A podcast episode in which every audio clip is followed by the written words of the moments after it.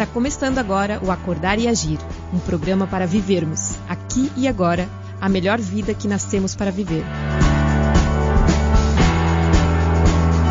Olá, muito bom dia, sejam todos muito bem-vindos. A página 2, seu canal de comunicação digital, está abrindo aqui ao lado do Movimento Orgânico, mais um programa Acordar e Agir.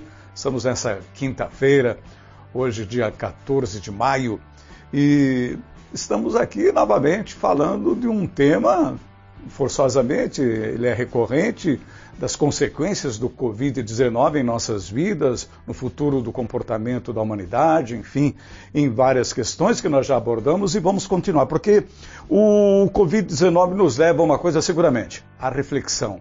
Nossa, estamos todos pensando muito, é, é um lado positivo a insistência na abordagem desse assunto, sempre correlacionando e vendo a, a, pandemia como uma oportunidade para difundir ideias novas, adotar comportamentos, tal qual o movimento orgânico, aliás, vem sugerindo há muito tempo, e agora a gente tem essa oportunidade que o Covid nos dá de fazer reflexão, de viajar para dentro de nós mesmos e tentarmos encontrar uma pessoa melhor. Eu acho que é por aí. Eu gostaria de apresentar o tema do programa, que é Todos para casa ou Todos para a escola? Olha, com, conosco o Renan Carvalho em Blumenau. Renan, muito bom dia. Bom dia, Carlos Henrique, bom dia, eh, Rodrigo, bom dia, Tiano, bom dia, nosso ouvinte. Um prazer muito grande estar aqui para a gente bater mais um papo sobre, mais uma vez, essas consequências do Covid na nossa vida. Né? E nesse distanciamento né, que é tão sugerido e tem sido a principal ferramenta contra o Covid, uh, nós estamos um link hoje com Blumenau e Vancouver, no Canadá. O Rodrigo Heron Moreira, seja bem-vindo. Muito bom dia, Rodrigo. Muito obrigado pelo convite. Uma alegria estar aqui com vocês, Carlos, Renan, Tiana é, e você, ouvinte. Obrigado pelo convite. Vamos lá. Tá certo então, Rodrigo acabou de acordar lá no Canadá, que tem algumas horas, tem três horas de diferença, quatro horas de diferença daqui nesse momento. Então vamos lá, gente. O tema então, só nos resta aprender sobre educação. A pandemia converteu a escola, aquele lugar onde colocamos nossas crianças, em um dos ambientes de maior risco para a saúde, nos forçando inclusive a rever totalmente o papel dos pais, da escola e do governo no processo educacional e a experimentar como nunca novas alternativas para educar nossos filhos. Quais os desafios que essa mudança tem trazido para nós? esse tema eu começo com o Rodrigo uh, que ele faça uma apresentação de onde ele tira essa ideia e essa discussão tão importante, tão pertinente. Rodrigo. Obrigado, Carlos. Então, é, essa questão vem da, da, da nossa própria experiência, né? Enquanto pai, é, tenho dois filhos, um de cinco e um de seis. Uh, e esse momento do Covid, né, coloca alguns de nós uh, trabalhando remotamente, trabalhando de casa, Uh, e aí você passa também aqui no Canadá, todas as escolas estão fechadas e o ano letivo aqui começa em setembro, né? Hum. Então agora todas as aulas da, da, das redes públicas e privadas estão canceladas até setembro. Então isso significa que nós estamos experimentando aí a educação à distância para as crianças e faz com que nós assumamos aí também o papel de professores, né? Então essa questão de você estar tá em casa trabalhando com seus filhos, uh, fazendo atividades uh, acadêmicas com ele, faz com que a gente realmente repense muitas questões, né? Repense Muito a questão legal. da educação intelectual e da questão moral. Eu acho que alguém vai voltar para casa no final de tudo isso. O homem ou a mulher, alguém vai ficar com a família, se não os dois ficando em casa, trabalhando como você já faz, Renan. Fala um pouquinho, Renan, sobre esse tema que é muito legal. É, muito legal. É, eu já, é, por experiência aqui, né, já havia, já desde 2014, 2015, se eu não me engano, já experimentado é, uma educação domiciliar com uma de minhas filhas, né, na verdade, e aí meus ainda pequenos, com 4 para 5 anos, que eles foram para a creche só para a escola, né, então eu, eu vivia muito esse, essa, essa, relação pais com educação, com filhos e tal. Eu, eu, experimentava muito isso já, porque eu já vivia uma frustração muito grande com é, todo esse desenrolar educacional que o sistema nos colocou, né? Porque, é, como o Rodrigo disse, né, um foco muito grande em conteúdos é, intelectuais e talvez não muito grande assim no que realmente faz diferença para para um ser humano, né? É, em termos de, de é, consciência, conhecimento, né? De, de, presença no mundo, de, de tudo, né? Então, é, e, e, eu acho que esse é o momento vem justamente para trazer um pouco disso, né? É, eu acho que os pais agora eles têm condição de refletir um pouco sobre o papel realmente da educação. Antes eles não, a, a gente simplesmente colocava lá e acreditava que estava tudo sendo feito. Né? É, e, e, agora não, agora é a hora da gente pensar o que está sendo feito realmente, ou, é, é, da gente até enxergar, né? Falar assim, ó, será que o, o que isso que a gente está pagando e pagando caro muitas vezes, tem muitos pais que pagam caro, aqueles que não colocam na educação pública, como eu coloco no público, né? Mas é, o que que eu estou pagando, né? E, e, e, aí começa a vir agora, né? Porque até o, o, a educação à distância agora que eu tenho né, outros amigos aqui, gente do movimento orgânico e tal, que tem os filhos em escolas particulares, de repente igualou. A escola pública e a escola particular ficaram exatamente a mesma coisa, né? O, ou seja, o conteúdo que vem é, via online aí de todas as formas, que a gente vai falar um pouco sobre isso também, mas é muito parecido, é, é uma diferença quase mínima ali, né? Então, o que, que a gente estava pagando realmente? A gente começa a questionar várias coisas aí nesse sentido. Bom demais, né?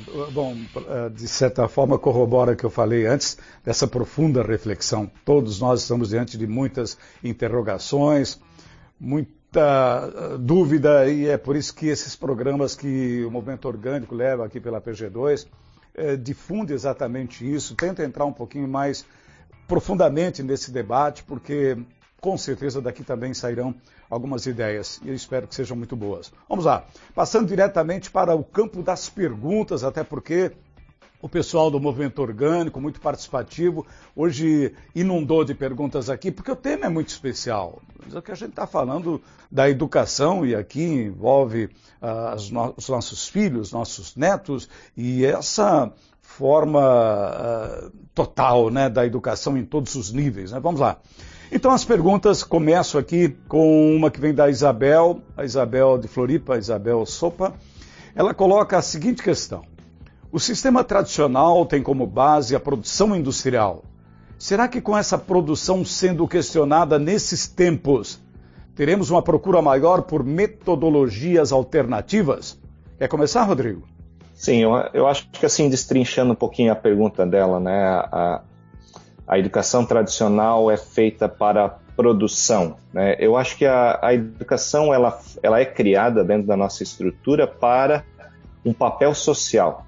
Ela cria, é, ela é criada para você ir em direção àquele papel social, né? E como você falou de todos os níveis, né? Começa lá na, na escola, no, no ensino básico, médio, muito voltado ainda para o vestibular, quer dizer, muito voltado para você passar, na, decorar e tem toda essa metodologia, e aí você vai entrar na faculdade para se tornar aquele profissional naquela área específica que vai desempenhar um papel social. Uh, eu acho que realmente uh, nossa, o nosso sistema todo de educação ele não está tão uh, voltado para a formação do cidadão e nós enquanto sociedade certa e, e, a família né esses dois entidades certamente colhem os frutos disso né na verdade se você olhar o sistema educacional ele vai trabalhar essa questão do egoísmo e da individualidade que vai gerar essa competição né as pessoas elas não estão sendo educadas na base dos valores né na base da contribuição que essa pessoa vai dar para a sociedade então tem diferença, por exemplo, vou te dar uma diferença notória entre a, a educação no Brasil e no Canadá. No ah. Canadá, as pessoas são educadas para serem cidadãos de bem. E, por exemplo, para você se formar no segundo grau, aqui no ensino médio, você tem que desenvolver X horas de trabalho voluntário, senão Olha. você não se forma. Isso faz com que se crie uma cultura das pessoas observarem e verem como elas podem ser úteis para a sociedade. E também no, no, meio adulto, depois, você percebe isso, as pessoas, a quantidade de gente, a quantidade de opções de voluntariado que existe aqui no Canadá é gigantesco e as pessoas iniciam sua carreira profissional através do voluntariado. Então, quando ela vai con concorrer a uma vaga, ela diz: Ok, o que, que você já fez de voluntariado? Então, é uma percepção completamente diferente. Agora, também a base do ensino aqui é pública e o ensino público aqui ele é feito nisso, né? Tem uma frase, meu filho estava no kindergarten ano passado, tem uma frase lá que diz assim: no kindergarten você aprende tudo que você precisa para a vida. Nossa. E o que que eles fazem? Eles ensinam a criança a brincar, a compartilhar, a olhar para o outro, a dividir, sabe? Então, assim, é muito interessante a gente observar isso de uma forma diferente. Eu, a gente já vê, é muito bom a gente ver essa, é, essa evolução, né? E é bom, Rodrigo, trazer essa experiência do Canadá, porque realmente os países é, onde esse processo educacional evoluiu mais, né, e o Canadá nós podemos citar como um desses, né, né? Tem os países nórdicos também, Finlândia, Suécia, aqueles locais lá, né, é, é, diferentemente dos Estados Unidos um pouco, já é bem mais é, capitalista assim o, o ensino, né, é, e aqui no Brasil que nós estamos ainda tentando ser os Estados Unidos, eu diria, né, é, então olhando por esse prisma a gente percebe uma diferença muito grande quando a sociedade em si, e aí o que o Rodrigo diz é muito importante, a educação, ela sempre, desde sempre, o, o, a função dela e o papel dela é, é, social, atender a sociedade de alguma forma, a gente preparar as crianças para viverem em sociedade. Né? É a, então a gente tem que questionar muito, e o que vem à tona nessa hora são os valores da sociedade. O que a sociedade busca na educação. Né? Então, se, se a gente percebe que o ensino público ele está voltado para esse tipo de valores, né? É, e, e, e, e, essa frase que a, o, o, a, o, filho dele pegou ali na, no, no, jardim de infância, né? Que o kindergarten é o jardim de infância lá do, dos Estados Unidos. No jardim de infância, tudo que você aprende na vida, você aprende no jardim de infância. Né? As principais coisas que você aprende na vida, né? Na verdade, o Ricardo Semler já tinha visto isso uma vez que ele fez uma pesquisa para poder desenvolver a escola Lumiar lá em São Paulo. Ele fez uma pesquisa sobre é, educação é, para ver, e aí ele viu que a maioria dos adultos ele consegue reter mais ou menos 5% do que aprende durante a vida inteira na escola, né? E esse 5% vem, a grande maioria, do jardim de infância. É ali que a gente pegou o grande aprendizado da nossa vida, né? Então, é, mas isso é muito forte, por quê? Porque se a gente trouxer valores sociais e se a gente procurar, através do desenvolvimento desses valores sociais, a gente fortalecer a criança como ser humano, né, como ser humano colaborativo, a nossa essência autônoma e colaborativa, que a gente fala muito aqui no movimento orgânico, a gente trazer à tona isso e reforçar isso,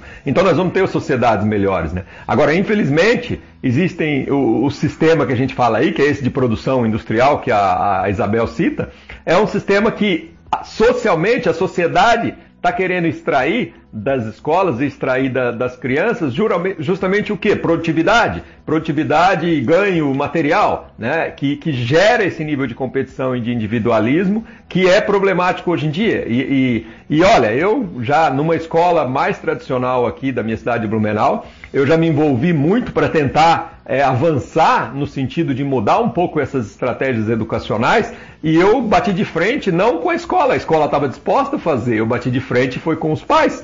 Né? E com os pais que queriam ainda uma, algo alternativo, não era com os pais totalmente tradicionais, que esses nem estavam nessa escola, entendeu? Mas com os pais que queriam já uma educação alternativa, eles mesmos já bloquearam ali, porque eles mesmos já queriam manter o status quo que é essa não levar tão é, é, para o lado humano essa, essa, questão educacional. Né? Então é, uma, é, um questionamento muito, muito sério esse que nós temos que trazer à tona realmente.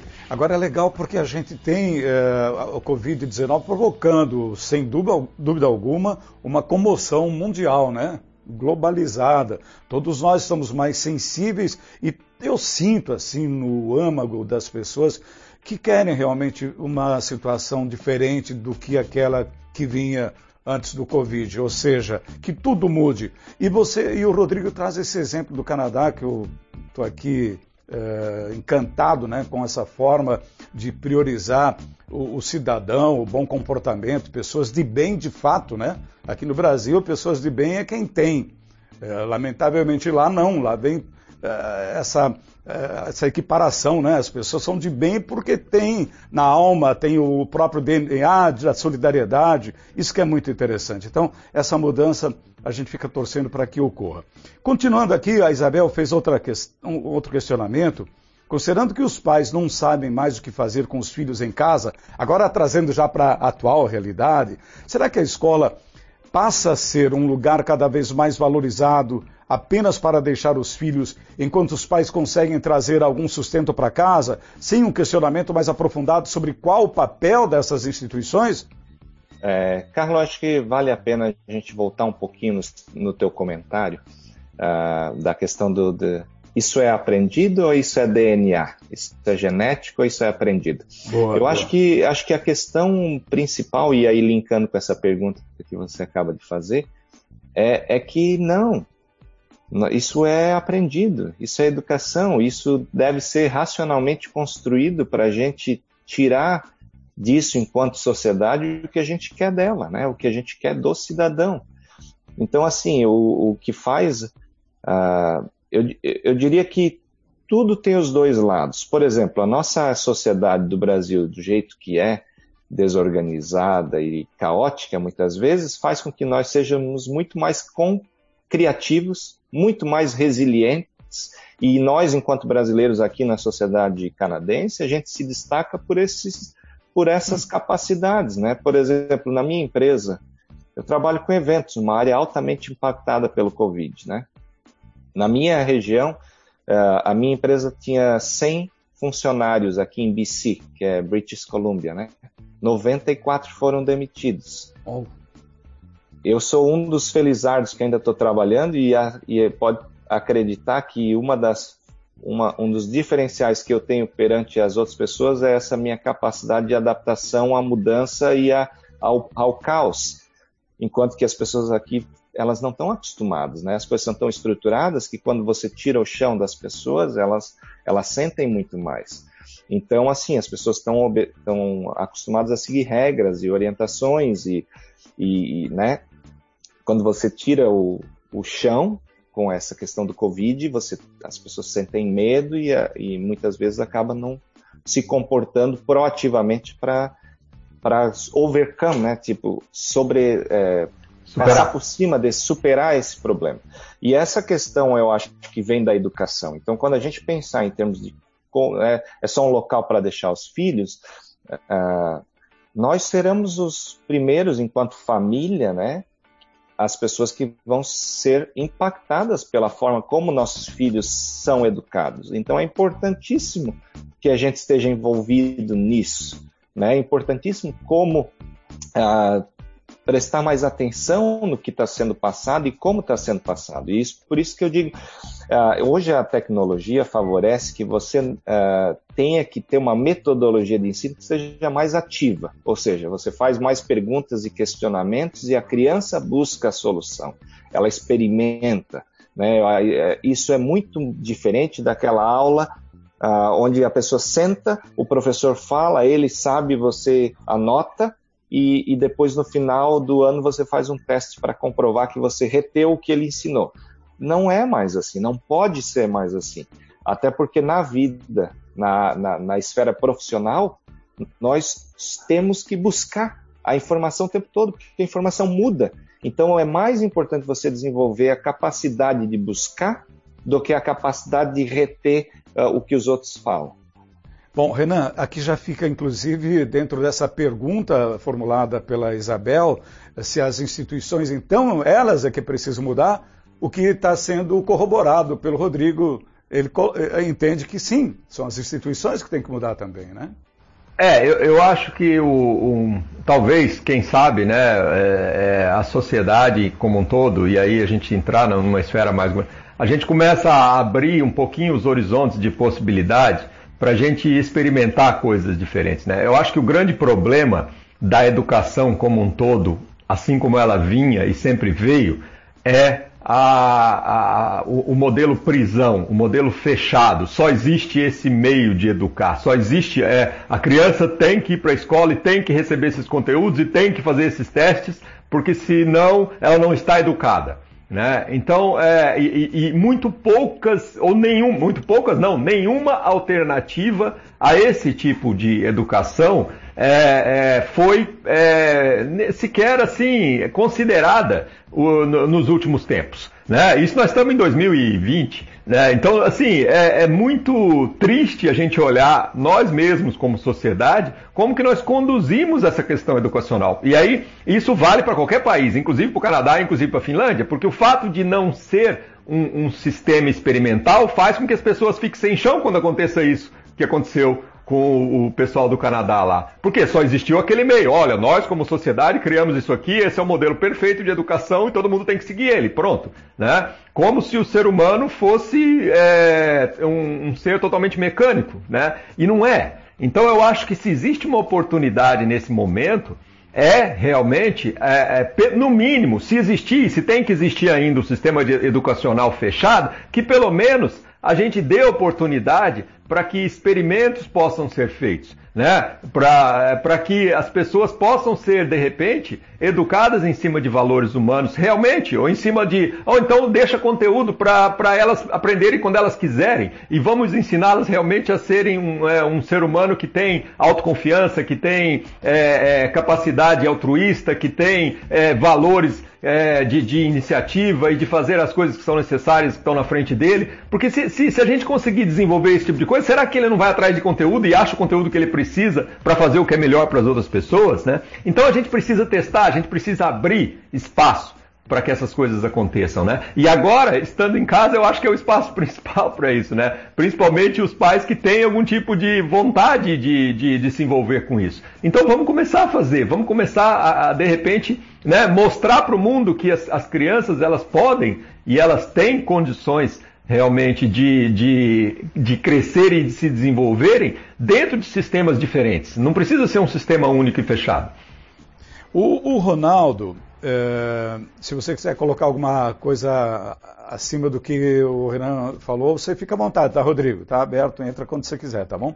O Ronaldo, é, de Anápolis, Goiás, está colocando aqui, qual a saída para que a educação seja um processo contínuo e colaborativo entre pais, professores, sociedade e governo, que as pessoas sejam orientadas para a vida e não só para o mercado? é, o questionamento do Ronaldo. Dá a tua opinião aí, Rodrigo, por favor. Eu acho que é, vem exatamente no que a gente está discutindo até agora, né? A gente está justamente seguindo essa questão. É, eu acho que nós, é, se a gente olhar os papéis, né? É, uhum. Eu penso que, por exemplo, nós, pessoas que se tornaram pais, uh, qual é a nossa referência? Nós não somos educados para ser pais, né? Você já, já pensou, já, já...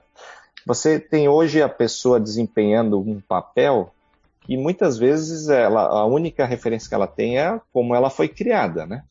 Ela acaba refletindo isso para os filhos.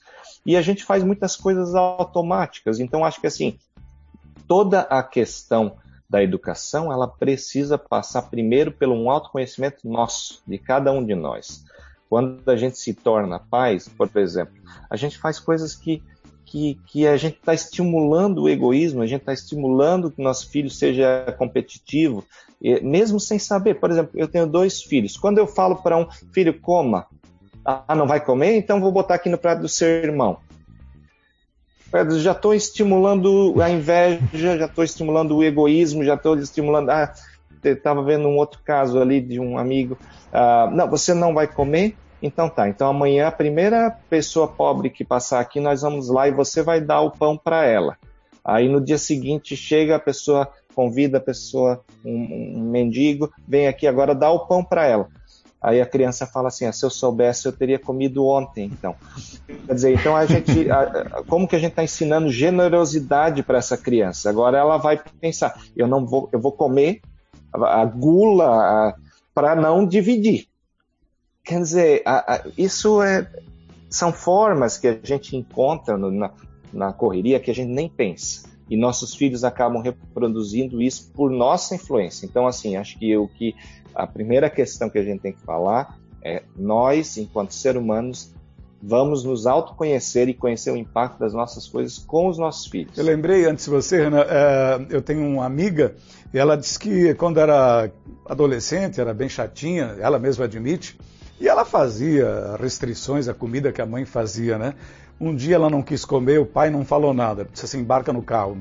e deu uma volta olímpica numa favela, aqui mesmo, eu acho que foi em Florianópolis esse lance aí, deu uma volta olímpica lá e não disse nenhuma palavra. Depois, quando chegou em casa, disse assim, assim vivem as pessoas aqui, eles não têm comida, não têm casa, não têm nada. Mas não se referiu nada a protestar, né? ah, vai, ter, vai comer o que tem, aquela coisa, nada. Apenas mostrou um exemplo de como se vive em uh, inúmeros lares do Brasil, do mundo, né? Sem a condição de, de ter um alimento. Só para ilustrar. Ô Renan, contigo, essa pergunta do Ronaldo. Qual a saída para que a educação seja um processo contínuo e colaborativo entre pais, professores, sociedade e governo e que as pessoas sejam orientadas para a vida e não só para o mercado? Eu acho que antes, eu, foi bem, bem colocada essa, essa questão do Rodrigo ali, né? Eu acho que antes da gente questionar a educação, eu acho que talvez seja mais importante a gente definir o que é necessário ensinar. Né? Porque eh, às vezes a gente está querendo educar, mas para ensinar o quê? Né? Então é, eu acho que assim, é, é, o, o, primeiro passo que eu acho que é, o, eu, por exemplo, né, já estou há 10 anos aqui com o movimento orgânico, com o programa de liderança orgânica que eu tinha, programa de gestão orgânica, não sei o que lá, que, queira ou não, é, é para alguns é um processo de educação. Eu já considerava um processo de deseducação, né? mas de um jeito ou de outro, o que, que era necessário, o que, que eu sempre quis trazer à tona com esse exercício que eu fazia para adultos formados e mestrados e empresários e gente de sucesso e tudo mais, né? Trazer e tentar ensinar, oi? Líderes e tudo mais. Líderes, exatamente.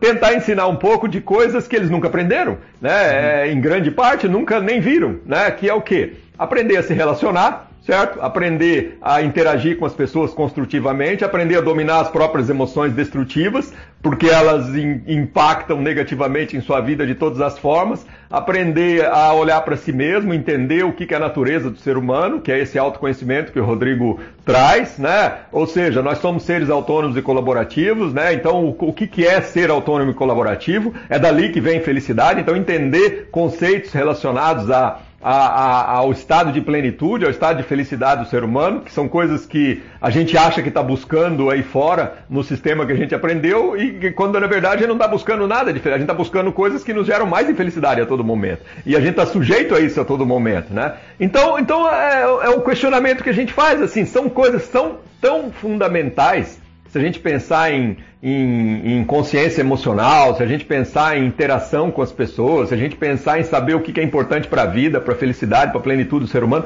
são coisas que nunca ninguém ensinou. Então por que não ensinar isso? Então se, se governos, escolas e pais e, e todo mundo pensasse um pouquinho nessas coisas, né? Que aí entra um pouco o processo lá do, do Butão, que é o país mais feliz do mundo. Lá, lá as escolas lá são budistas. E, e o primeiro passo numa escola budista é, é, é esse tipo de ensinamento. Né? Esse tipo de ensinamento sobre quem é a pessoa e sobre como ela interage com o mundo de uma forma é, responsável, autônoma e colaborativa. Né? Então talvez seja, esse, seja isso que nós devemos ensinar. Se a gente ensinar só isso, para as crianças, talvez o resto é uma pura consequência disso, né? Então, quem sabe, ao invés da gente questionar o modelo educacional, não é que a gente a gente deveria questionar o que nós devemos que ensinar, né? Qual que é o conteúdo que é crítico realmente para as pessoas? É, mas é, isso eu concordo. Acho que esse é o primeiro primeira etapa e, e aí, claro que o processo também vai influenciar a metodologia e tal. Então, se a gente retomar aquela visita que a gente fez a São Paulo na Lumiar, lembra, Renato?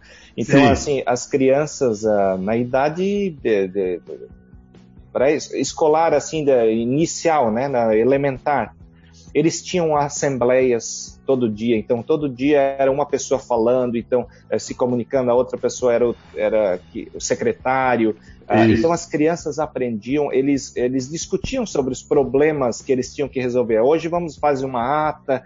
Então, assim, são ah, habilidades que as crianças desenvolviam ah, de negociação, de, de né, sabe, de, de, de, definir foco, de definir um problema e aí trabalhar em cima daquele problema, criavam-se projetos para atender determinado problema. Isso. Então, assim, é muito mais colaborativo, muito mais uh, desenvolve muito mais habilidades do que você sentar numa cadeira e anotar e escutar o que o professor está falando sem olhar para o lado e quer dizer todo mundo individualmente ali sem interagir, sem crescer. Né? É, então, Outra questão, por exemplo, aqui é muito. Uh, as pessoas ajudam, né? No, no, Japão, as pessoas, as crianças vão limpar o banheiro. Fala isso para um pai em, em, em, no Brasil, que a criança dele vai limpar o banheiro da escola para ver o, a, o que, que ele acha. É. Verdade, né? Vai rolar a cabeça da professora, da diretora. E, e, assim, só complementando isso que o Rodrigo falou, né? Realmente, em 2010, nós tivemos lá em São Paulo, na Escola Lumiar, que é do Ricardo Senna, né? Que é uma das escolas que é um dos modelos mais alternativos, talvez um dos mais é, exóticos que eu já vi aqui no Brasil. Já visitei várias escolas e vários modelos alternativos, mas um dos que realmente mais me encantaram foi aquele que nós visitamos lá, né? E uma das coisas importantes que a gente via lá com as crianças lá num grupo na Assembleia, crianças de, de 5 a 12, 13 anos, tudo juntas lá, elas decidiam o que elas iam aprender. Olha bem o nível que chegou aquilo lá, né? A, a, responsabilidade pelas próprias escolhas do que aprender vinha para as crianças. Então elas falavam assim: não, nós queremos aprender a fazer um bolo. Aí quem tinha que se desenvolver e se, é, se preparar para ensinar algum conteúdo né, de, de química, de matemática, de qualquer coisa para as crianças enquanto elas estavam fazendo um bolo, esse era o papel dos professores. Mas quem decidia o que aprender eram as próprias crianças. Daí a motivação pelo aprendizado vinha delas. Não vinha de, né, de, um, de uma obrigação de ter que estar sentada lá na escola fazendo alguma coisa. Então são vários, são várias questões aqui que realmente é, agora vem à tona, né, Rodrigo? Claro. O, o, o Formantes que dá uma contribuição bem legal uh, sobre esse ponto de vista. Na Idade Média, segundo ele coloca, a escola de artes liberais fomentava uma educação de primeiro se dava importância ao domínio das palavras e depois no domínio de conteúdos matemáticos. O quanto isso é importante nos dias de hoje? É, essa questão, ah, se você olhar, né, por exemplo, tem esse ranking da PISA, né, e o que, que eles avaliam é justamente, ou, no próprio Enem, tudo, né, eles são avaliados essa questão da, da, da leitura, matemática, ciências, né, e então, assim, eu acho que continua a mesma forma, uh, o mesmo conteúdo, né, e, e, e, e eu não teria preocupação sobre o conteúdo na verdade, né? Assim, acho que o conteúdo intelectual a criança vai aprender. A gente pode botar à disposição dela, de repente tem lá o que precisa, mas ela poderia influenciar um pouco mais na, no, no que prioritário, no que, que ela está interessada naquele momento, né? Mas o, o problema é a gente achar que o processo de educação se restringe a essas áreas do conhecimento.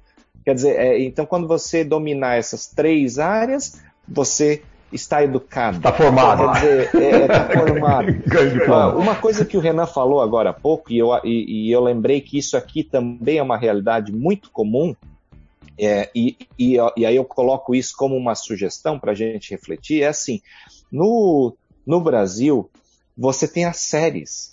Isso começa lá no maternal A. e eles não, praticamente não interagem entre si. Você entra naquela turma e você vai seguindo com aquela turma à medida que vai crescendo. Aqui não. As turmas são mais mi mistas e é muito incentivado. Tem os Little Buddies, que são as, os meninos um pouco mais avançados, sei lá, estão na quarta, quinta série, eles têm que cuidar de uma criança, eles são o Little Buddy de uma criança do kindergarten. Olha. Então as crianças, e isso vai rotando. Então, assim, o, o, as, as, crianças um pouco mais velhas, elas têm a preocupação de ensinar as crianças mais novas e, e, e, interagir, então gera uma questão de responsabilidade, gera uma questão de cuidado. E aqui é muito interessante você ver o cuidado que uma criança tem com um bebê. A criança, ela, quando ela vê o bebê, ela respeita, ela é muito mais carinhosa, afetuosa, porque eu acho que ela já vem trazendo isso, é, exercitando isso na escola. E olha que muita gente aqui é, é, filho único, né? Mas eles criam essa questão de você cuidar do outro, e aí tem algumas atividades que o Little Buddy tem que desenvolver com a criança, sabe? Então, assim, por que, que a gente acha que criança não tem nada a ensinar um ao outro? que legal, né? Não, na verdade, na verdade isso aí, lá, lá, no, lá no Miara era assim também, né? Você lembra, né? Era, era as crianças de diferentes idades trabalhando juntos sempre, né? Mas é por quê? Porque a criança pequena, a maior fonte de aprendizado e de interesse de aprender alguma coisa para ela é a criança um pouquinho maior, né? Claro. E a gente meio que assassina isso com essa questão de série, né? De as crianças fica tudo da mesma idade. A única coisa que existe em comum entre as crianças que estão numa série é que é tudo da mesma idade. E olha, é, é tão incrível isso que aqui Se a criança nasceu em abril, né, ou, ou, em março, já muda a série que ela tem que estar. Tá. Então, mesmo se ela tiver com os amiguinhos daqui, não pode mais, porque ela tem que estar tá na outra série. então, assim, chega-se a, a, extremos isso aí, né? Verdade. Olha aqui, a Mariana, de, ela está uh, em Miami, Mariana Russo está mandando aqui algumas questões, eu vou sintetizar aqui das três situações que ela coloca, tentar juntar aqui. É, se você tivesse a oportunidade de voltar no tempo, na sua escola, qual a disciplina, a matéria, que você incluiria, que já em vida adulta teve que aprender para conseguir ser mais feliz ou se sentir realizado? E ela coloca: qual habilidade ou ferramenta você desenvolveu, aprendeu na vida adulta que considera imprescindível? Achei interessante essas colocações que a Mariana falou e ela fecha. Como seria a escola pós-pandemia dos seus sonhos? O que ela teria que hoje não encontramos na maioria das escolas tradicionais? Ah, para mim, a única coisa que eu é, tentaria é, disponibilizar para que as crianças pudessem elas mesmas ir atrás e aprender era filosofia orgânica. aí aprender domínio emocional, e aprender interação com as pessoas, e aprender e por aí vai, né? Eu acho que esse é, esse é o que mais faz falta para o ser humano hoje. É se conhecer e conhecer as suas próprias emoções e seus próprios é, limites eu acho exatamente, eu ia colocar isso, é, é, inteligência emocional, né, você aprender a interagir com outras pessoas e assim, acho que todos os sentimentos nobres, né, que, que vem aí de altruísmo, que, que, que seria justamente o oposto do egoísmo, do individualismo, da competição, né, todas essas questões uh, relacionadas a aquilo que a gente, enquanto cidadão, espera do outro, é isso que eu acho que está faltando. Isso. É isso que a gente precisaria uh, entender, estimular e, e, e, gostaria de ver na escola dos sonhos, né? Uhum. Agora, isso remete à questão, já que nós talvez não vejamos isso, quem é que tem a responsabilidade de cuidar disso? E aí eu acho que é a questão de paz, né? Então acho que essa questão ah, do coronavírus ou da, do isolamento provocado pelo corona ah, faz nos dá a oportunidade, primeiro, de conhecer melhor nossos filhos, saber o que eles estão pensando, saber o que, que eles, quais são os seus interesses. E segundo, trabalhar. É fácil? Não, porque nós nunca fomos educados para isso, para educar os outros. Mas é uma oportunidade.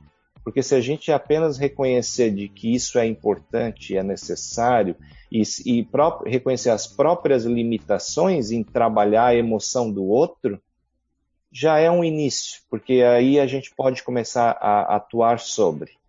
Né? Então eu diria que essa, isso é o presente de a gente estar em casa com os nossos filhos, conhecê-los melhores e saber quais são as necessidades deles.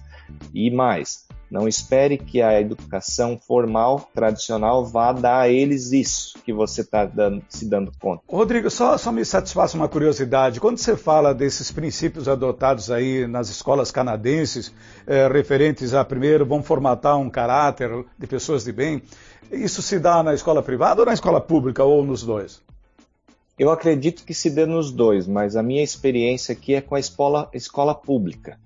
A escola pública no Canadá, ela, eu, eu penso assim, também existe uma mentalidade uh, que, que, que, de certa forma, também funciona na escola pública do Brasil, mas não é tão rigoroso. Aqui é muito rigoroso. Por exemplo, a criança vai para a escola mais perto de casa. Ah. Ponto. Então, assim, isso faz o quê? Com que todas os pais se preocupem com a qualidade de educação, certo? Porque se teu filho está indo, eh, você não pode escolher onde ele vai, a não ser que esteja numa escola privada, que aqui é muito caro, mas a escola pública é muito boa e então a gente acaba se envolvendo um pouco mais, eu penso, uhum. porque a gente tem interesse em que toda escola próxima da, da, da sua casa você tenha a melhor condição possível. Então você apoia a escola, você doa coisas para a escola, tem muito fundraiser, né, levantamento de recursos para a escola. Uh, mas assim, é, eu vejo que também uh, as escolas são muito bem estruturadas, né? Agora, por exemplo, todas as escolas públicas estão trabalhando com as plataformas aí online, uh, tem plataforma de e-learning, que é a parte de onde você coloca as tarefas, as atividades e tal, e tem a parte de conferência, né, videoconferência, onde as crianças também interagem, como nós estamos fazendo aqui agora. Então, assim, as tecnologias, elas estão aí, aí tem muita questão de assinaturas que a escola e, e o distrito faz para que você uh, possa acessar livros online, possa acessar. Rodrigo, só colocando aqui uma questão, aqui no Brasil também tem esse princípio adotado de a criança ter que morar, frequentar a escola mais próxima da sua casa. Só que aqui a gente nota uh, as escolas com seus próprios diferenciais. Ou seja, o pai eh, mora num bairro, mas quer que o filho estuda no outro, porque aquela escola presumivelmente é melhor, porque lá adota-se uma outra política. E me parece que aí no Canadá a política é única, né? Por a escola pública. É, é é única. E, e assim, Mas... tem uma riqueza também aqui que eu acho é, fantástico. Por exemplo, eu vi no rádio ontem que tem um distrito de Burnaby, uma cidade vizinha aqui, que fez um levantamento quantas línguas se falam naquele distrito, crianças, né? E se fala 109 línguas. Então, assim, nós somos uma sociedade aqui multicultural, né?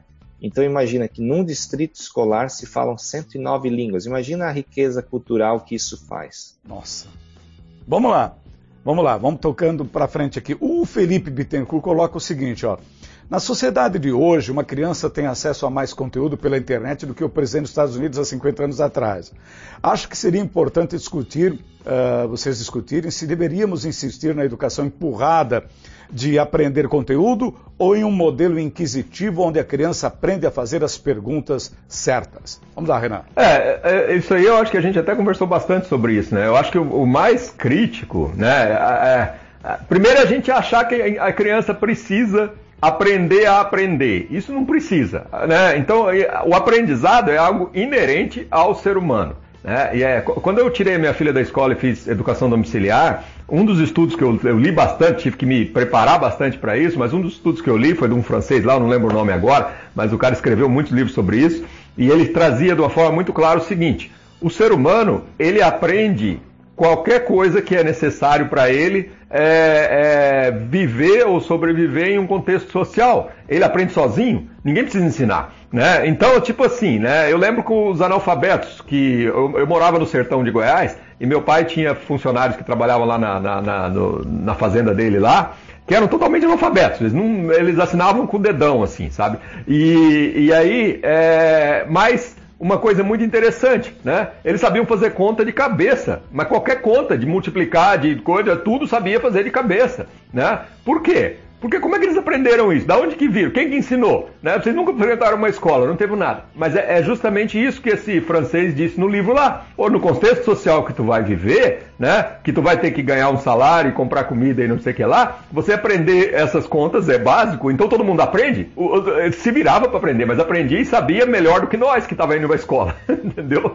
Então, assim, a gente entender que aprendizado é algo inerente ao ser humano né? Isso faz uma diferença total, porque a gente precisa, na verdade, é criar contextos né, de, de ambiente que sejam estimulantes é, para os valores que a gente quer e para o, o, desenvolvimento que a gente quer na criança, porque ela vai aprender sozinha. Então, a gente não precisa passar as coisas. O que a gente precisa é dar exemplo. Eu acho que isso, essa é a maior dificuldade nossa hoje, porque nós não conseguimos dar exemplo. Né? O, nós, adultos, pais, né? A, a, gente quer que a criança seja algo diferente de nós. Isso se a gente pegar na, no, na, na, imensa maioria que existe por aí, né? Ah, não, eu quero que a criança tenha ou faça coisas que eu não fiz na vida, né? Então, assim, eu acho que o, é, essa questão da gente procurar ser um exemplo de felicidade, de educação emocional, de interação rica com as pessoas, de colaboração, de altruísmo, isso talvez a, a principal é, educação que precisa existir hoje são dos pais e dos adultos né? Para que eles consigam dar esse exemplo, porque se as crianças verem esse exemplo, elas vão querer aprender. Voltando àquela questão, Rodrigo, você quer falar alguma coisa? Eu ia dizer o seguinte, né? Estamos fazendo um desafio aqui. Como você faz uma criança de 7 ou 6 anos correr uma maratona? Você tem que correr. Você correndo. Você tem que correr, né? É, então eu botei eles para fazer um desafio aqui. Nós vamos fazer uma maratona até o final da, dessa coronavírus, né? Ah. Mas como que se faz uma maratona? Nós medimos ali fora quanto é que tem. Tem que ser 46 metros. Ah, uma voltinha ali no jardim, né? Uhum. E aí, então, nós, quanto, nós precisamos fazer 900 e, e, e, tantas voltas, né? E com como? Disciplina, né? 20 voltas por dia, 30 voltas por dia, você mas como que eu faço? Estimulo eles a correr eu tenho que correr, né? Não adianta querer falar, ah, eu sentado no sofá com o controle, falar, vai lá correr a maratona, amigão. É o que a gente faz com as crianças, mandando ela para a escola e estudar esses conteúdos e fazer prova, né? É, agora, pessoal, vamos voltar um pouquinho na, na, problemática atual, que é exatamente essas interrogações que falamos lá no começo. A gente não sabe se a escola será a mesma, se o ensino será à distância, inclusive para idades mais tenras, para a criança propriamente dita. O que vocês estão achando dessa situação? Porque eu preciso fazer essa conotação com o Covid-19 e essas limitações que ele está nos impondo. Né, eu acho que a gente discutiu bastante sobre conteúdo, né? Eu acho que é. essa questão tem mais a ver com a forma, né? Eu, eu, acredito que a tecnologia, não, não tenha dúvidas, a tecnologia ela já está aí, ela está sendo apenas potencializada no, na utilização para a educação. E, e, eu vejo que isso uh, favorece mais e mais, a tecnologia está mais e mais avançando, por exemplo, dentro da minha área, eventos, né? Eventos virtuais, é uma realidade muito grande. Hoje já existem soluções onde você tem, sei lá, você faz uma sala principal onde todo mundo se reúne, depois você faz o breakouts, né? Quer dizer, quebra isso em salas menores, uh, e aí você tem uh, uma parte social onde você discute. Então, todas essas ferramentas aplicadas à educação, elas também favorecem esse tipo de, de diferentes dinâmicas da, de, de interação, diferentes uh, estratégias. Mas eu, eu vejo assim, a internet mudou mudou como nós acessamos e buscamos informação, né? Hoje você entra aí no YouTube, tem uma, o Masterclass sobre qualquer coisa que você imaginar. Então, assim, realmente, uh, as pessoas uh, definirem o que elas querem uh, encontrar, buscar e aprender, ela só depende de, de, ela conseguir identificar isso, ela conseguir olhar para si, definir o que, que é importante para ela e buscar, mas a tecnologia favorece muito a isso. E as crianças, nossos filhos, é, é, é, é a gente não precisa pensar que. Eles sabem, meu filho tem quatro anos, ele já navega na internet aí que pega qualquer coisa dos interesses dele. entendeu? Então, acho e, que é, realmente... nesse, ponto, nesse ponto eu quero até complementar o que o Rodrigo está falando. Desculpa, Rodrigo, te interromper ali. Mas é porque eu queria trazer um pouco aquela questão da escola municipal que tu colocou aí no Canadá também, né? Que minhas filhas estudam na escola municipal aqui. E, e, tudo, que tu, tudo que tu disse aí, de estar perto de casa, de ter tecnologia, de ter tal, de ter um acesso bom, a gente tem aqui também. Então estou muito feliz com isso, entendeu? Porque, o, na, na verdade, as minhas duas filhas estão. Uma delas voltou para a escola depois de ficar quatro anos em casa. E ela foi aceita no, no, na classe da idade dela. Então ela, ela saiu na quarta e voltou na oitava.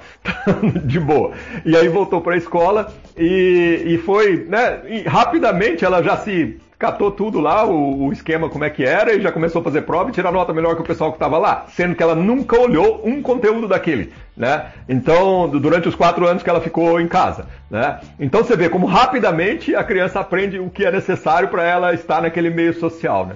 E, mas a segunda parte é isso, depois do Covid, vieram tudo para casa, né? Aí ficou aquela dúvida, um primeiro, uma semana, como é que vai ser, as escolas ficaram tudo perdida, né? Como é, como é que não vão fazer, como é que não vamos? E a gente tem os dois pequenininhos que estão numa creche particular aqui do lado de casa, né?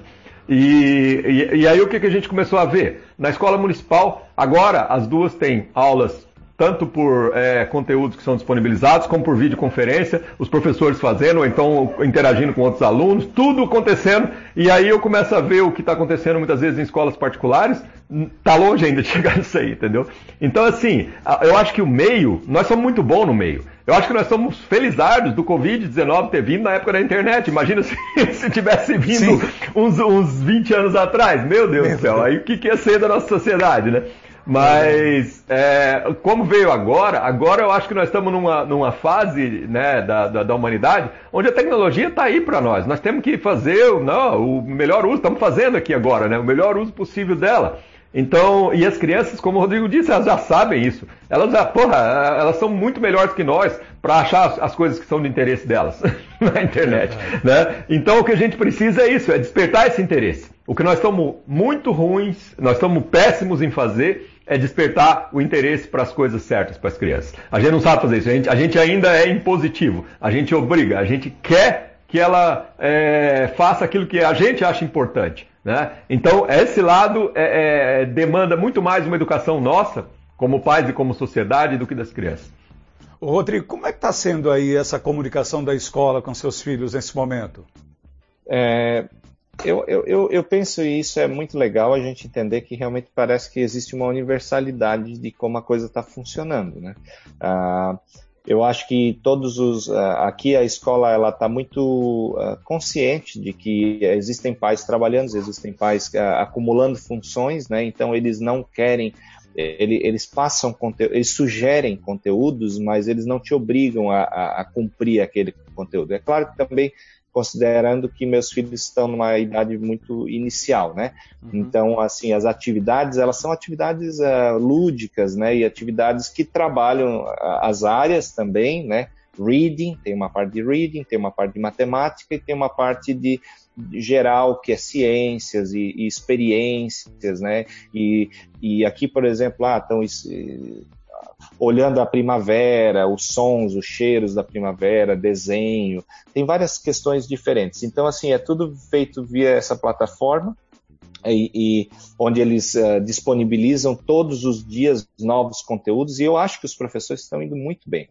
Uh, e, e, eu acho que essa é a questão, que o Renan falou agora é crítico, porque uh, particularmente eu admiro bastante a professora dos meus filhos, porque ela realmente ela instiga eles a aprender, né? Ela faz, então ela faz vídeos e ela é como uma youtuber, né? Ela faz um vídeo toda animada e tal, e aí, então isso faz com que eles tenham interesse em, em fazer, né? E ela, ela consegue propor uma atividade e engajá-los. E como está sendo para você, Renan, para os seus filhos aqui? Aqui? É, não, não, mas é bem, é bem parecido nesse sentido, né? Tem alguns professores que são também mais experts nisso aí, né? engajar e fazer. Para os meus pequenininhos que têm 5 anos é bem fácil até, porque na verdade eles mandam os conteúdos ali, André imprime e aí eles adoram pegar aqueles. É só falar que tem tarefa, eles, ah, eles já mergulham em cima, eles adoram mexer e brincar com as coisas todas que vêm. Então, assim, para eles é, eles estão naquela fase onde o aprendizado é, ainda não foi é, é colocado como uma imposição que, que, se tornou, que a partir do momento que, que, que é colocado como uma imposição, se torna chato. Para eles ainda está numa fase onde o aprendizado, qualquer coisa é linda, é, é legal, é divertido. Então isso é fantástico, porque os professores ainda conseguem trabalhar bem isso, né? Uma consequência disso, Renan e Rodrigo, eu vejo, uh, assistindo como avô, eu não estou vivendo essa realidade, não estou assistindo os filhos como vocês estão recebendo a educação, recebendo ensinamentos. É, mas eu vejo aqui uma questão muito importante. Vocês dois estão interagindo, estou vendo isso. O, o, os pais interagem mais porque também estão em casa, nesse caso, né? E aí eu pego aquilo que eu disse lá no começo, afinal de contas, é, a escola vai para casa ou todos vão para a escola? O, todos vão para a escola é o que está acontecendo antes, da, acontecia antes da, da Covid. Hoje a educação veio para casa. Vocês acham uma tendência a permanecer, não? Eu, eu, eu não penso que será uma tendência, eu penso que é uma questão temporária. E eu penso que a gente tem que tirar o máximo dessa questão. Ah, que. Mas eu também coloco, uh, pegando o que você falou lá no começo, ah, ou o pai ou a mãe. Particularmente, eu entendo que essa responsabilidade tem que ser compartilhada essa responsabilidade de educar, tanto moralmente quanto intelectualmente, é importante que seja feito em conjunto. Claro, quando isso é possível. Né? Mas, assim, nenhum dos pais pode se ausentar dessa responsabilidade, até porque a gente tem técnicas diferentes, né? E a criança ela percebe isso, a criança se comporta diferente com o pai e com a mãe, né? Então é importante que, que exista esse balanço. Uh, um grande desafio que eu tenho, e talvez outros pais tenham, é isso. Eu, meu filho conseguiu verbalizar uma coisa que do sentimento. Eu estava sentado com ele falando, vamos fazer isso aqui, filho. Talvez numa forma mais autoritária, como o Renan falou, né? Uh, impositiva, né? Vamos fazer isso aqui que eu já estava de saco cheio, estamos aqui fazendo essa atividade faz duas horas, vamos acabar de uma vez, né? Foco aqui. E aí ele, mas, pai, tu não é o meu professor, tu é o meu pai. Eu quero a tua atenção. Então, assim, essa que é a questão. Ele só queria a minha atenção. Ele só queria Olha que eu pudesse só. sentar com ele, por isso que ele estava enrolando. É essa a função do pai mesmo, né, Renan? Três horas, cinco horas aquela atividade, porque eu tô com ele brincando, eu fazendo e tal. E, então, assim, é, é, é interessante a gente ter essa sensibilidade para a necessidade das crianças, né? É, eu acho que o, os pais têm essa condição de fazer isso, né? Infelizmente, os professores, eles, eles tinham até um passado remoto, eu diria, né? mas ultimamente eles não têm a condição de fazer isso, os professores. Por quê? Porque são 35 alunos numa sala, né, sentado, e como é que tu vai interagir individualmente para entender é, o que uma criança precisa? Não tem jeito. Né? Então, infelizmente, o modelo ele chegou num ponto onde se saturou. Né? Ele se saturou. Eu acho que essa é a oportunidade da gente resgatar isso aí. Então, professor, joga aqui os conteúdos e o pai, vamos entender a necessidade de cada criança, vamos ver o que a criança realmente é, precisa ou pode, ou, ou, até onde ela vai com isso, se isso realmente é, é, se conecta com ela ou não se conecta com ela em nada, e simplesmente você tem que pegar e fazer ali um faz de conta ali pro, pro online do professor, porque isso a gente faz bastante também, porque a criança realmente não quer saber daquilo, entendeu? Então, e, e, realmente a gente olha e fala, isso também não tem importância nenhuma se ela não souber isso, entendeu? Então tem coisas desse, nesse nível também, entendeu? Vamos passar agora para o momento acordar. Que crença ou atitude você já abandonou? Estamos indo para o finalzinho do programa. Eu só queria dar aqui uma, uma, uma, opinião acerca do que está acontecendo e dos altos dos meus cabelos brancos eu assisto uma situação. Primeiro, houve sempre uma conotação aqui de que quando os pais foram para o trabalho, os pais que eu digo os dois foram à luta, e a criança ficou meio à, à mercê da sorte, sozinha e tendo que se virar, uh, se destruiu um pouco esse conceito de família. E agora eu noto que a gente está fazendo um caminho contrário, ou pode fazer um caminho contrário, com a permanência de um em casa, como é o caso agora do Rodrigo, explicitando aqui a importância dele no acompanhamento do filho. Eu vejo essa situação como interessante e uma mudança significativa, Renan.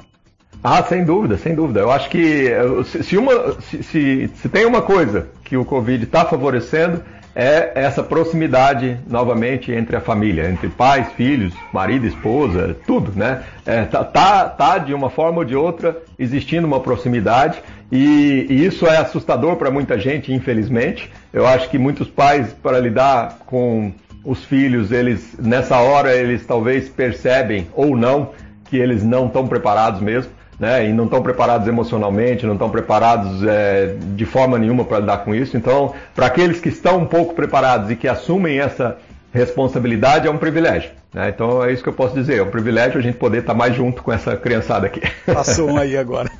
É. tá aí. E, e, você, Rodrigo? O que, que acha disso? É, eu, eu, concordo com o Renan. Eu penso que essa questão, assim, o, o que eu já aprendi, né? Eu eu, eu, eu vou dizer que eu consolidei um conhecimento que eu já vinha, porque assim, a minha vinda para o Canadá já tem a ver com isso, tem a ver ah, com tá. essa questão de eu querer, eu viajava muito e foi uma escolha muito difícil, mas assim, é, eu queria, quando, quando nasceu meu primeiro filho, eu, eu tomei essa decisão de que eu queria participar. Né, eu queria estar mais próximo e, e dentro da minha rotina, uh, naquele momento, eu não conseguiria. Então, a minha vinda para o Canadá foi uma, uma busca por, pelos valores uh, e, e, e, e, uma, e, um estilo de vida que tivesse mais a ver com o que eu estava esperando para esse momento, que é o momento uhum. da paternidade. Então, acho que é isso também. As pessoas uh, têm que fazer suas escolhas né? e entender que as consequências lá no futuro uh, serão fruto das nossas escolhas atuais. Né? Uhum.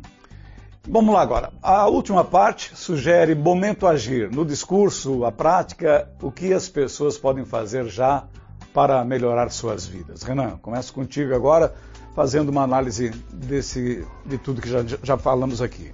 É, o, o, que fica disso tudo, de toda essa conversa que nós estamos tendo aqui hoje sobre educação, eu acho que é uma mensagem direta realmente para os pais que estão tendo essa oportunidade, né? É, procurem, é, procurem se autoconhecer, procurem é, entender um pouco mais sobre o seu próprio estado emocional, sobre o seu próprio impacto das suas emoções no seu, na sua vida, dos seus filhos. É, isso vai fazer uma diferença muito maior para a vida dos seus filhos do que é, as notas que ele tirar na, na prova. Rodrigo.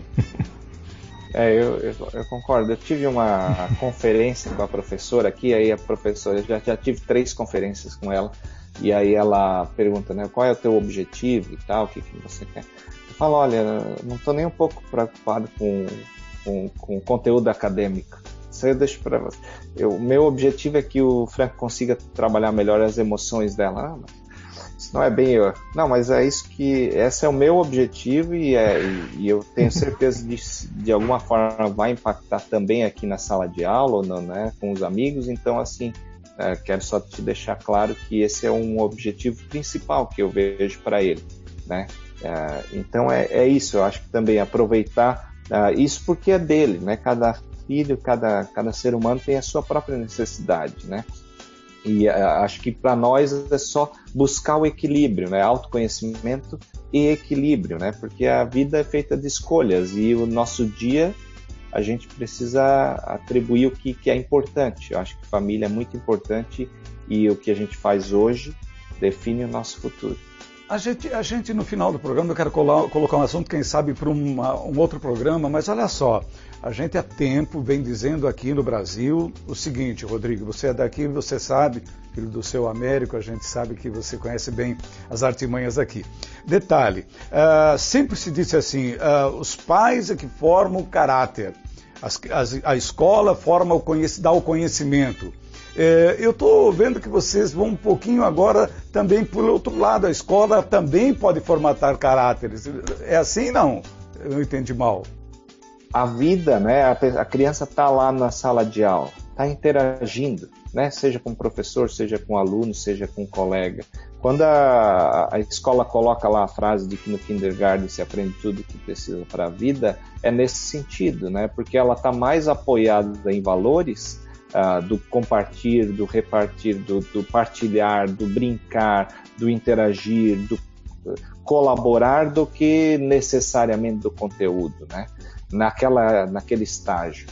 Então, claro que é, assim, não é uma responsabilidade só da família, também não é uma responsabilidade só da escola, é uma responsabilidade conjunta para ambos uhum. os lados. Agora, a criança, é, assim, ela vai buscar conteúdos muito além do que está na escola a, pessoa, a criança saiu da escola, ela, tá, ela ainda está navegando na internet, né? E, e ela vai buscar os assuntos que são do seu interesse.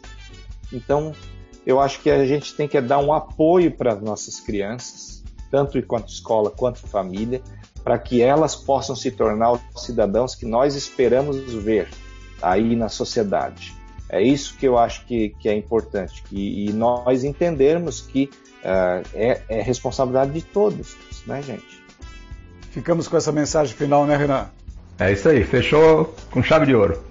Então tá legal. A gente está agradecendo primeiramente o, o, o, Renan, um dos líderes do movimento orgânico, que está aqui com, com, a gente, participando desse link, hoje Blumenau, Vancouver, no Canadá, uh, da onde o nosso prezadíssimo Rodrigo Heron Moreira está falando. E eu fico muito grato de, estar tá participando desse debate também aqui pela PG2, extremamente importante, falando sobre as consequências do Covid na educação, já impactando agora, nesse momento, imagino que vem, né? Vem pela frente, que é muito interessante. Rodrigo, grande abraço para você aí no Canadá, tudo de bom? Abraço, obrigado. Renan, um abração, Blumenau. Valeu, abraço também para todos, obrigado por estar aí. Ó, semana que vem, quinta-feira, a gente vai estar aqui na PG2, você vai acompanhar pelo, pelo Facebook, no YouTube também, mais um programa Acordar e Agir, um programa do Movimento Orgânico. Um abraço a todos, boa semana e até lá. Este foi o programa Acordar e Agir. Muito obrigada e até a próxima terça-feira.